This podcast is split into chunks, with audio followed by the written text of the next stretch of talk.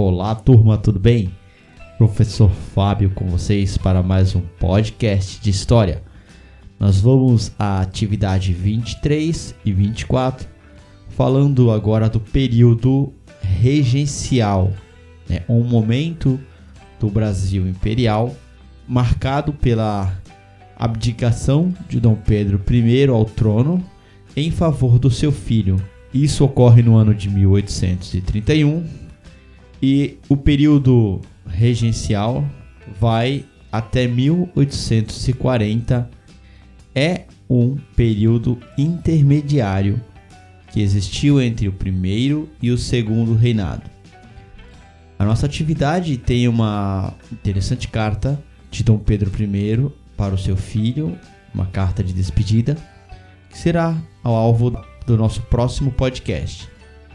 Com a partida de Dom Pedro, I do Brasil. Seu filho Pedro de Alcântara, na época com 5 anos de idade, foi nomeado como príncipe regente do Brasil. Mas, como uma criança de 5 anos, ele não poderia assumir o trono. Ele só poderia assumir de fato o trono com 18 anos de idade. Sabemos que Dom Pedro foi embora para a Europa, né? Para assumir o trono português, que havia sido usurpado, tomado pelo seu irmão Dom Miguel. Nesse momento, o Brasil será governado pela primeira vez por brasileiros. Será governado por políticos que assumirão a regência do país. Esse período, a regência, como nós vimos, ele vai ter uma duração curta aí de nove anos, né, de 1900, 1831 a 1840. Porém, é, ele está dividido em quatro fases. A primeira fase é uma regência trina provisória, tá? Então será o momento em que políticos assumirão provisoriamente o governo com a saída de Dom Pedro, porque se chama trina, como o triunvirato romano, onde três pessoas governavam, né, com acordos políticos.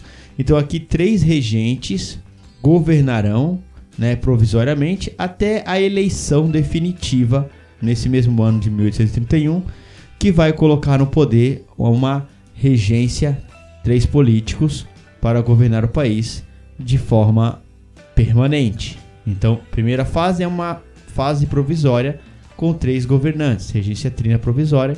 Segunda fase, regência trina permanente, após a eleição oficial desses políticos que governariam o país como regentes, ok? Nós vamos começar a ter uma reorganização dos grupos políticos. Lá no primeiro reinado nós tínhamos aquela disputa entre brasileiros e portugueses, né? Então nós vamos ter a princípio a formação de três grupos políticos: os liberais moderados, que eram a favor da monarquia mas uma monarquia constitucional, ou seja, onde a Constituição limita o poder do imperador. E um dos regentes, o próprio Padre Feijó, será um dos maiores representantes dos liberais moderados. O segundo grupo político eram os liberais exaltados. Esses já eram mais radicais, né? Por isso exaltados. Eles eram a favor do federalismo. Lembramos aí, federalismo é a autonomia, capacidade de se autogovernar dada as províncias, atualmente os estados. Então, quando você fala que o Brasil hoje é uma república federativa, nós assumimos que os estados eles têm autonomia. Neste momento aí nós vemos muito isso, né? Por causa da pandemia, houve uma tentativa de ditar regras vinda do governo federal e os estados, cada um teve a liberdade de implantar uma política ou tomar decisões diferentes. Isso aí é um sistema federalista, onde tem um governo central que une todos os estados, todas as províncias, mas cada província tem a sua autonomia. Quem defendia isso eram os liberais exaltados. Alguns já nessa época chegavam à defesa da república, ou seja, alguns liberais exaltados eram contra a monarquia e a favor da república. O nome mais influente era o do Cipriano Barata, um importante político brasileiro e jornalista que vai estar envolvido na Conjuração Baiana de 1798, da Revolução Pernambucana em 1817 e da Confederação do Equador, que era aquela revolta contra a imposição da Constituição otorgada por Dom Pedro I. Esse cara aí, ele já tinha uma visão liberal e era considerado exaltado porque era defensor de uma república, não mais um império, ok? O terceiro grupo político eram os restauradores. Aí nós temos a figura do José Bonifácio de Andrada, os irmãos Andradas, lembrando que são políticos importantes para a nossa região, né, principalmente para a cidade de Santos. Nós temos inclusive as praças, Praça dos Andradas, em homenagem a essas figuras, a Praça José Bonifácio. De fato, além deles estarem envolvidos com o movimento de independência do Brasil, aqui no período regencial, eles representavam os restauradores, que defendiam o retorno de Dom Pedro I ao trono brasileiro. Ok? Então lembrando aí que essa era a visão dos restauradores. E ao longo do período regencial, esses três grupos vão acabar se convertendo em apenas dois, que centralizavam a política durante o segundo reinado. Então, esses três grupos políticos se dividirão em dois partidos políticos. Quais são? Partido Liberal, que vai juntar uma parte dos liberais moderados com os exaltados. Então vai haver uma mescla aí, né?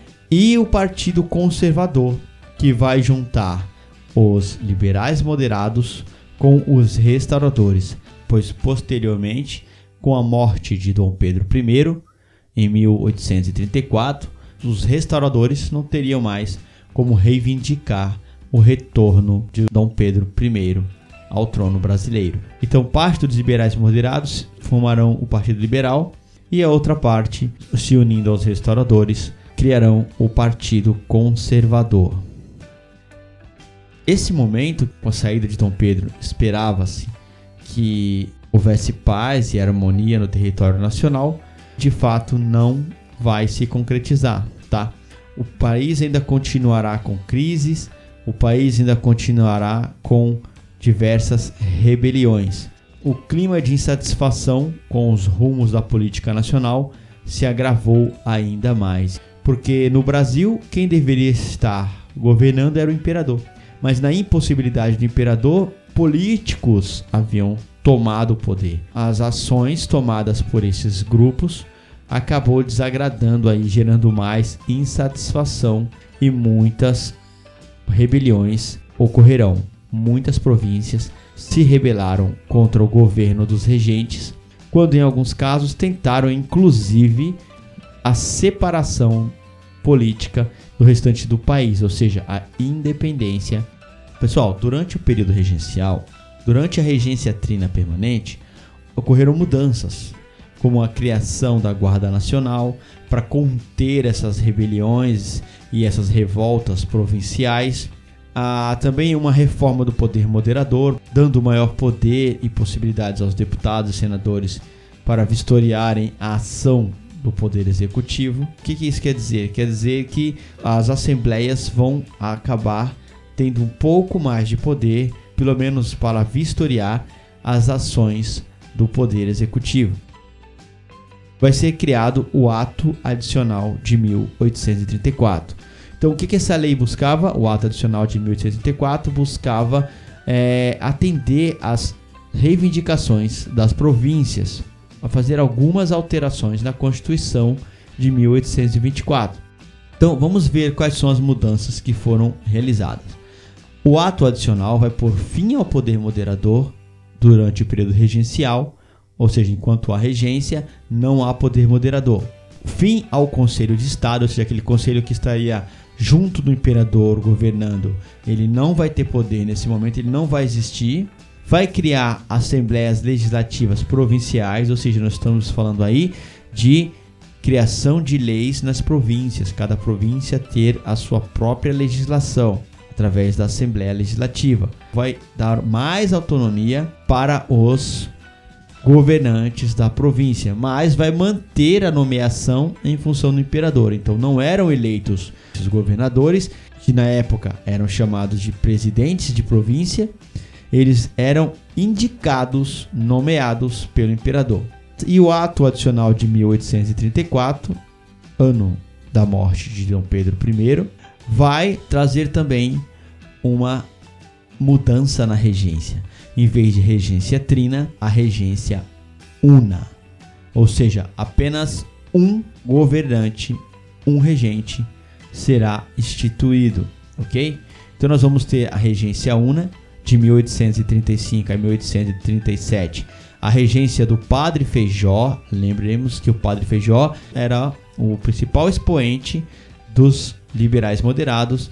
Após a abdicação do Padre Feijó, do regente Feijó, nós teremos então o início da regência una de Araújo Lima, que era opositor do padre Feijó e que vai assumir o governo a partir de 1837, dando lugar em 1840 para a assunção do imperador Dom Pedro II. No momento que nós estudaremos posteriormente, chamado O Golpe da Maioridade. Ok? Então, galera, essa foi a nossa atividade de hoje.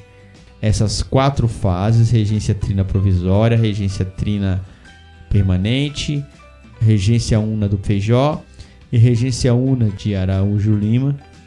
Os grupos políticos presentes aí nesse debate, né? Nós temos os partidos liberal e partido conservador são a mescla dos grupos políticos liberais moderados, liberais exaltados e restauradores que debatiam pelo poder no Brasil e a insatisfação presente nas províncias por conta dos rumos que a política nacional haviam tomado. Tá? Esse é o grande resumo da nossa atividade é, na próxima aula falaremos um pouco mais sobre a carta do Dom Pedro e corrigiremos as questões.